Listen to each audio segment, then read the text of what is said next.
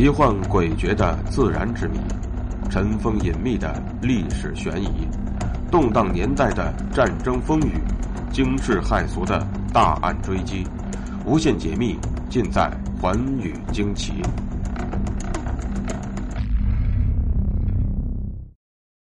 大家好，欢迎收听《寰宇惊奇》，我是东方。自从摩尔斯发明了电码之后呢，密码这种高级的技术呢，得到了非常广泛的应用，而人们应用最多的便是在战争之中。密码代表了一定的信息，能够帮助特工人员传递非常重要的军事机密，因此呢，在近现代的战争之中，就产生了非常著名的密码战，也产生了非常多的密码破译专家。而在第二次世界大战中呢，便有过这样一段非常惊心动魄的密码破译大战。那么，这一密码破译大战的交战双方是谁呢？最终又是谁取得了这场大战的胜利呢？下面，就请和我一起走进今天的故事。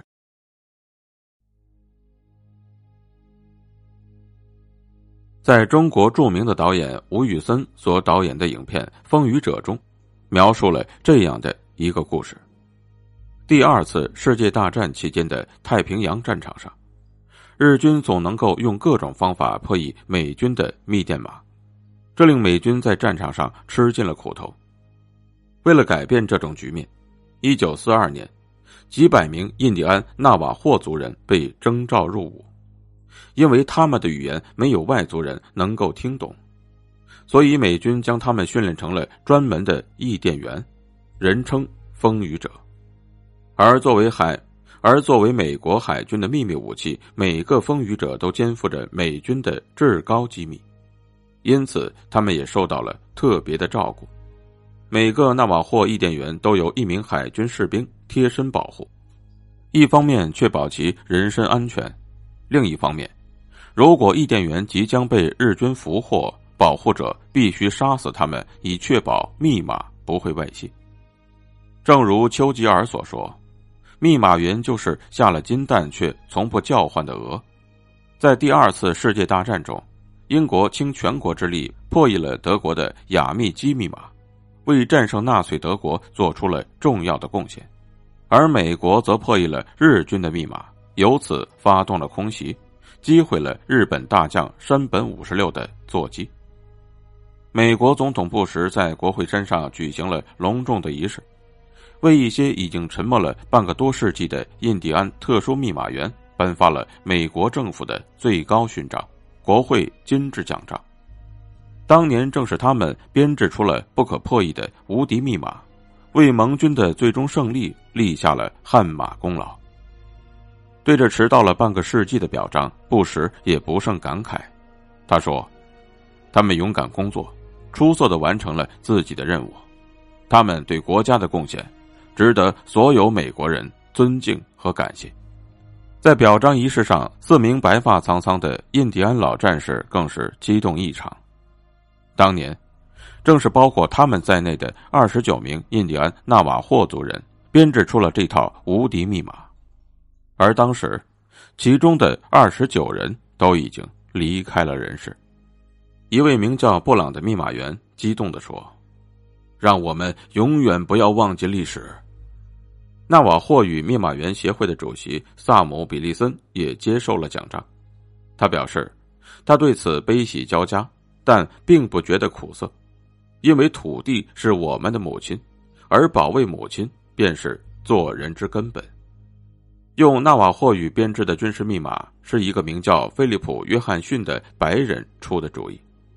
约翰逊的父亲是传教士，曾经到过纳瓦霍部落，能够说上一口流利的纳瓦霍语。而在当时，纳瓦霍语对部落外的人来说无异于鸟语。而极具军事头脑的约翰逊认为，如果使用纳瓦霍语来编制军事密码，将非常可靠，而且无法破译，因为这种语言口口相传，没有文字，其语法、声调、音节都非常的复杂。没有经过专门的长期训练，根本不可能弄懂他的意思。另外，根据当时的资料记载，通晓这一语言的非纳瓦霍族人全球不过三十人，其中没有一个是日本人。一九四二年年初，约翰逊便向美国太平洋舰队上将克莱登·沃格尔提出了这一建议。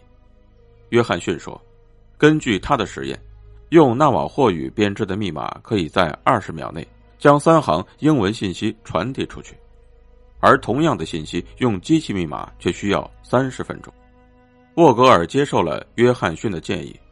一九四二年五月。第一批二十九名纳瓦霍族人被征召入伍，并被安排在加利福尼亚一处海滨编织密码。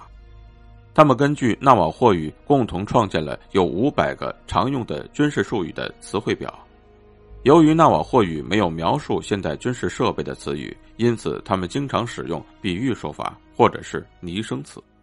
在太平洋战争期间。在美国海军陆战队共征召了四百二十名纳瓦霍族人充当密码通讯员，这些纳瓦霍族人也参加了美军在太平洋地区发动的每一场战役，他们用密码下达战斗命令，通报战情。攻占硫磺岛是美军在太平洋战争中打的一场经典战役。美军把旗帜插上硫磺岛的照片，也成为了美国在第二次世界大战中浴血奋战的象征。硫磺岛这一结束之后，负责联络的霍华德·康纳上校曾经感慨地说：“如果不是因为纳瓦霍族人，美国海军将永远攻占不了硫磺岛啊！”当时康纳手下共有六名纳瓦霍密码员，在战斗开始的前两天。他们通宵工作，没有一刻休息。在整个战斗中，他们共收发了八百多条信息，而且没有出现任何的差错。除了纳瓦霍语，美军在第二次世界大战中还曾经使用了另一种印第安语——科曼切语作为密码。纳瓦霍语主要用在了太平洋战场上使用，而科曼切语则在欧洲战场上大显身手。查尔斯·西比蒂是目前唯一在世的科曼切语密码员，他居住在出生地俄克拉荷马州，他仍然清楚的记得当初参战的经历。老人回忆说：“我是在一九四一年一月入伍的，当时不满二十岁，还是个孩子。我是看到当地报纸上的广告后参军的。广告上说，征召年轻的科曼切人。”要求未婚、无家庭拖累、会说本族语。他们在语言方面要求非常的严格，如果你说的不流利，他们就不会要你。应征入伍之后，西比蒂和其他十二人随即被送到了佐治亚州本宁堡，接受了基本的军事训练，同时也学习了无线电的发报技术。但直到当年夏天，他们方才明白工作的真正性质。到了八月。他们被召集到了阅兵场，一名叫做休福斯特的中尉告诉他们：“对信号链来说，你们的土语非常重要。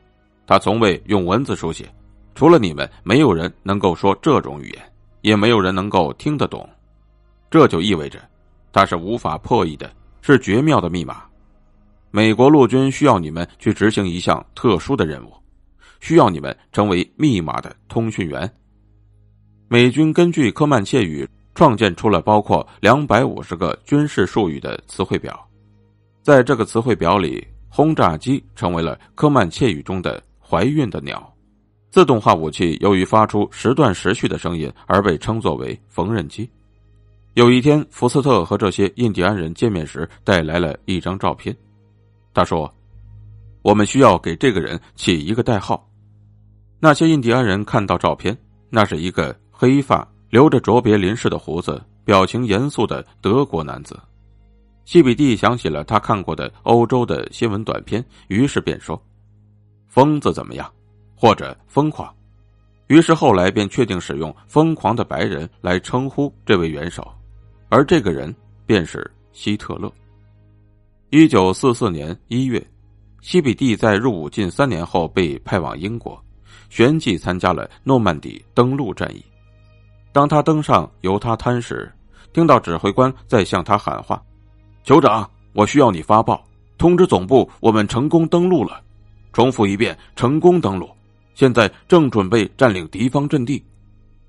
顶着炮弹掀起的沙子和海水，西比蒂掏出了他的无线电发报机，迅速用科曼切语发出了这一条信息。